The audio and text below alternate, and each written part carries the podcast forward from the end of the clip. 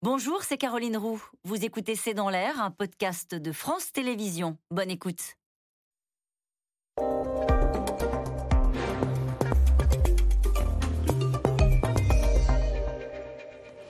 Bonsoir à toutes et à tous, c'est dans l'air l'invité, je suis ravie de vous retrouver. Il a répondu sans hésiter à l'appel de Volodymyr Zelensky en mars dernier. Il est le premier Français à être parti rejoindre l'armée ukrainienne. Bonsoir Florent Coury. Bonsoir. Merci d'avoir accepté notre invitation. Vous signez un livre qui s'intitule Engagé volontaire aux éditions Flammarion. Je voudrais qu'on commence euh, cette interview par le tout début, par le moment où vous vous réveillez un matin et vous avez un déclic, enfin vous allez nous raconter, et vous vous dites au fond, je vais partir me battre pour un pays qui n'est pas le mien. Effectivement, c'est un acte d'une grande violence, puisque euh, la conséquence immédiate, ça a été d'informer ma famille de ma décision. Vous avez trois enfants J'ai trois enfants euh, assez jeunes, 9, 6 et 3 ans. Euh, je suis marié.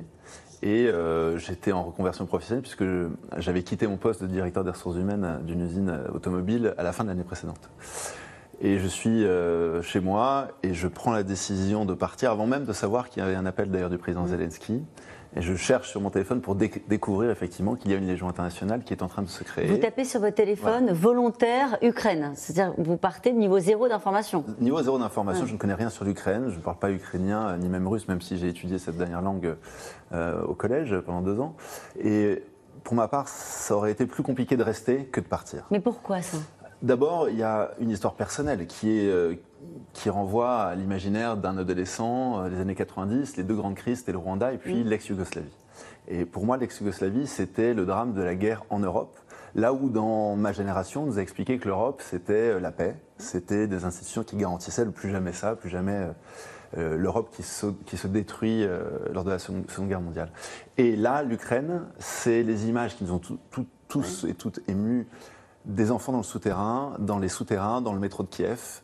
Et là, je me rends compte qu'il euh, y a un appel à l'action, à la fois donc politique parce que je considère que cette guerre, elle renvoie donc à nos valeurs, à nous démocrates, mais également un appel émotionnel de se dire qu'est-ce que toi tu vas faire alors que quand tu étais adolescent, tu as eu cette frustration et aujourd'hui, c'est à moi de faire quelque chose. Et vous aviez des modèles familiaux d'engagement aussi Certainement. Le, premier exemple d'engagement, il est familial, avec euh, voilà, un, grand-père, une sœur qui ont choisi le service de l'État, et puis euh, des arrière-grands-parents, euh, dont j'ai des photos d'ailleurs chez moi, qui ont servi dans, la Première Guerre mondiale. Qu'est-ce que vous dites à vos enfants? Qu'est-ce que vous dites à votre femme?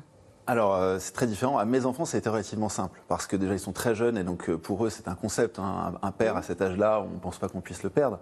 Donc, je me suis contenté de leur expliquer ce que c'était que que le combat pour défendre mmh. euh, un peuple. Et d'ailleurs, l'un d'entre eux avait un petit camarade ukrainien jusqu'à l'année précédente. Et donc, pour eux, c'était très simple de comprendre. Par contre, pour mon épouse, c'était beaucoup plus violent parce que là, c'est un abandon. C'est un abandon du jour au lendemain. Et c'est également aussi le renoncement à mes obligations en tant que père lorsque vous décidez de partir dans un pays. Vous auriez pu décider d'accueillir des familles ukrainiennes chez vous? Ça aurait été aussi aidé le peuple ukrainien? Ça aurait été aidé. Il y a beaucoup de gens qui ont fait un travail extraordinaire dans des associations euh, et aussi dans le logistique euh, par la suite. Mais là, on était dans un contexte bien particulier. Au début de la guerre, on pense que la guerre va être courte. On pense qu'elle risque de s'arrêter malheureusement tout de suite. Et à l'époque, il s'agit d'empêcher que Kiev tombe. Et ça, c'est pas quelque chose que vous faites depuis. Donc vous partez dans l'idée que ça ne va pas durer et qu'on a besoin de renforts. Lorsque vous arrivez sur place, on précise que vous n'avez aucune expérience militaire. Vous nous le disiez à l'instant, vous étiez euh, à un poste de ressources humaines dans un, chez un grand constructeur automobile, et on vous dit pas euh, tout de suite, tu prends les armes et tu vas sur la ligne de front. Alors, vous arrivez, vous êtes au bureau du recrutement de la première grande ville que vous trouvez dans l'ouest ukrainien, c'était Lviv, et on nous affecte avec d'autres gens sans expérience ou pour une toute petite minorité avec une expérience à une unité de volontaires étrangers qui était présente depuis 2014, qui est l'unité de la, la, Légion géorgienne, qui se battait depuis 2014 dans le Donbass.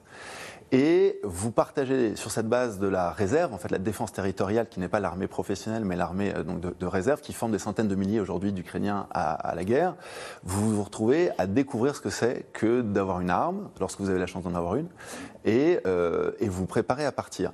Dans mon cas, ça a duré bien peu de temps puisque j'ai passé une semaine à m'entraîner dans l'optique de partir avec mes, camarades. Et très vite, en fait, on m'a affecté à d'autres tâches. Pourquoi et ça? alors, tout simplement parce que probablement on a, trouvé que j'étais probablement meilleur à m'occuper des relations avec la presse, puisque c'est ce que j'ai fait dans les tout premiers jours. Les, journalistes étrangers, notamment français, étaient intéressés à comprendre les motivations des volontaires étrangers. Et ça, ça a contribué fortement à la cause ukrainienne qui a besoin du soutien de l'étranger, notamment des démocraties, pour pouvoir financer l'effort de guerre. Donc ça, c'est un premier pas. Et puis mon deuxième pas, ça a été de m'occuper du recrutement et de la sélection des volontaires étrangers qui arrivaient en flux continu dans les jours qui ont suivi, les semaines qui ont suivi. Vous les épargnez pas, les journalistes français d'ailleurs, dans votre livre. Vous dites euh, euh, au fond que vous n'avez pas le profil classique pour les journalistes français. Euh, le profil classique dont ils parlent, en bon français, cela veut dire des cons et des pauvres, pardon, des pauvres et des cons, mais c'est redondant. Qu'est-ce que ça veut dire? C'est un peu provocateur, mais c'était une manière de dire que mon profil est atypique dans, le, dans, les mots pudiques des journalistes qui m'interviewent cela veut dire que tout simplement, j'ai un profil qui leur ressemble à eux, journalistes. Mm. Et lorsque vous prenez une décision si violente, ça appelle avant tout à ce que chacun se positionne par rapport à cette décision. Ce qui d'ailleurs m'a coûté cher puisque j'ai perdu beaucoup d'amis. Pourquoi Qu'est-ce qu'ils vous ont reproché Les avoir parce Oui, on m'a reproché tout simplement que j'étais irresponsable, fou, euh, déséquilibré, un malade mental. Tout ce que vous pouvez imaginer que j'étais égoïste, que je faisais ça euh, pour moi en oubliant mes responsabilités. Et donc là, les journalistes se disent, mais attendez, j'ai quelqu'un là qui a fait des études supérieures, qui avait un bon travail, qui avait une belle maison et qui est pourtant parti. Là où on s'attend à ce que ce soit juste des, des, sans-domicile, des, des, criminels qui, mm. euh, qui partent. pour faire la guerre et pour manier les armes. comment ça se passe lorsque vous, au fond, est-ce que vous avez découvert ce qu'est la guerre en allant là-bas? Puisque vous nous expliquez, vous n'étiez pas en première ligne. Mm. vous racontez dans le livre qu'à un moment donné, il y a une personne qui vous dit, tu veux savoir ce que c'est la guerre? Ben, et, et il vous montre son pied qui est absolument déchiqueté. Euh, vous avez vu ce que c'est que la guerre? J'ai vu ce que c'était qu'un pays qui se découvrait en guerre. Moi, j'ai fait deux premiers mois là-bas, donc ça a bien changé maintenant, parce que en, huit mois de guerre, les gens ont eu le. Moi, je n'ai pas vu en dehors, effectivement, de ce, camarade qui monte ses blessures et des gens qui nous racontaient ce qu'ils avaient vu, puisqu'on avait des officiers qui avaient combattu. Euh, vous le découvrez simplement à travers des, comme, comme les civils ukrainiens avec les alertes aériennes, avec mhm. la peur qui vous étreint lorsqu'on vous dit bah, les Russes arrivent et vous savez pas ce qu'on attend de vous. Donc tout ça, c'est indirect. Est-ce que vous avez le sentiment d'avoir été utile Alors, j'ai le sentiment d'avoir été utile. Tout d'abord parce qu'en y allant, vous voyez dans les yeux des gens qui sont là-bas que le fait d'avoir dans les tout premiers jours, on ne savait même pas si l'Ukraine allait survivre, que le fait d'avoir des étrangers qui arrivent, ça donne l'espoir. On se dit, les gens se disaient, on n'est pas seul. Et puis ensuite, concrètement, on a euh, recruté des gens qui sont aujourd'hui au front. Mes amis et mes camarades de l'époque sont aujourd'hui dans la contre-offensive ukrainienne qui se produit euh, depuis euh, fin août. Donc ces gens-là ont été recrutés, je les ai sélectionnés. Et puis surtout, euh, il y a un travail politique que je suis en train de faire aujourd'hui en France. C'est pour ça que vous n'êtes pas resté Parce qu'il y a des gens qui, se regardent, qui vous regardent là peut-être et qui se disent, ben oui, mais il est revenu, il a passé deux mois, il est revenu, il a fait un livre. Pourquoi vous n'êtes pas resté bah parce que ce livre, c'est ma meilleure moi de contribuer. Et moi, mes amis, quand je leur dis, j'ai écrit ce livre, j'ai parlé de vous, de, des profils de ces volontaires, ils sont très heureux parce qu'eux savent qu'ils ne savent pas écrire de livres. Mm. Moi, je ne sais peut-être pas me battre comme eux, quoique certains d'entre eux avaient la même compétence que moi pour la guerre au début de, il y a huit mois.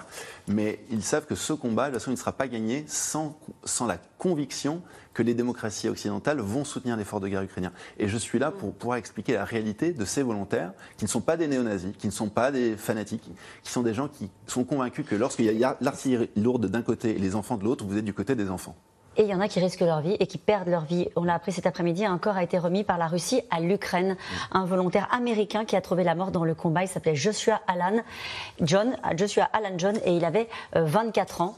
Euh, il y en a quelques-uns que vous avez croisés qui ont perdu la vie. Bien sûr, je le raconte dans, mon ouvrage, notamment un, volontaire qui avait plus de 50 ans, qui était grand-père mm. euh, américain, et qui était avec nous sur notre base et qui a sauté sur une mine fin avril. Vous avez eu peur? J'ai eu très peur, même si je n'étais pas au front, parce que lorsque vous avez les alertes aériennes et lorsque vous avez euh, un exercice, vous ne le savez pas sur le moment, et qu'on vous dit les parachutistes arrivent, vous avez vraiment très très peur. Est-ce que vous étiez en contact avec la diplomatie française? À aucun moment. Vous n'êtes pas signalé On n'a pas cherché à vous identifier? Rien, bah, pas à ma connaissance, aucun contact. Et vous trouvez ça normal? Ça, passe, que ça se passe comme ça? C'est pas un sujet à vos yeux? C'est un sujet, mais ce n'est pas à moi de dire ce que j'en pense. Bon. Euh, vous vous battez aujourd'hui, vous le disiez, donc pour témoigner, hein, pour ceux qui sont encore en train de se battre aux côtés de l'armée ukrainienne, euh, et aussi pour qu'on en parle davantage des enfants des zones occupées déportés. Vous trouvez qu'on n'en parle pas suffisamment? Il y a des papiers de fond qui sont sortis ces, ces dernières semaines. Il y a très récemment dans Nice Matin, cette semaine, un article, mais c'est très insuffisant, eu égard à la cause euh, qui est celle des enfants. C'est une cause de dizaines de milliers, voire peut-être de centaines de milliers d'enfants qui sont dans les zones occupées aujourd'hui par l'armée russe et qui sont déportés vers la Russie en flagrante violation de toutes les conventions euh, déporté pour être adopté Déporté pour être, alors tout d'abord pour être mis dans des orphelinats russes et ensuite être ouvert à l'adoption. Ça, vous donne une idée de, des conditions de ces enfants euh, qui sont considérés comme des gens qui sont suspects puisque élevés par des gens dans des territoires contestés mmh. avec euh, un esprit national ukrainien. Et donc moi j'encourage, oui, je, je, je, je pense qu'en tant que citoyen nous avons entre nos mains la, possibilité de sensibiliser nos. Et il y a une pétition que vous soutenez. Tout à fait. Hein cette pétition, c'est Bring Back Ukrainian Kids, donc c'est sur change.org, et c'est une pétition qui aujourd'hui a quasiment 200 000 signatures. C'est dit, euh, Florent Coury, engagé volontaire chez ces Flammarions, vous avez l'idée d'y retourner ou pas?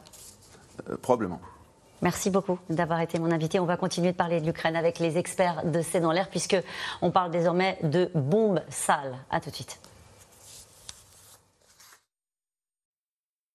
C'était C'est dans l'air, un podcast de France Télévisions. Alors s'il vous a plu, n'hésitez pas à vous abonner. Vous pouvez également retrouver les replays de C'est dans l'air en vidéo sur France.tv.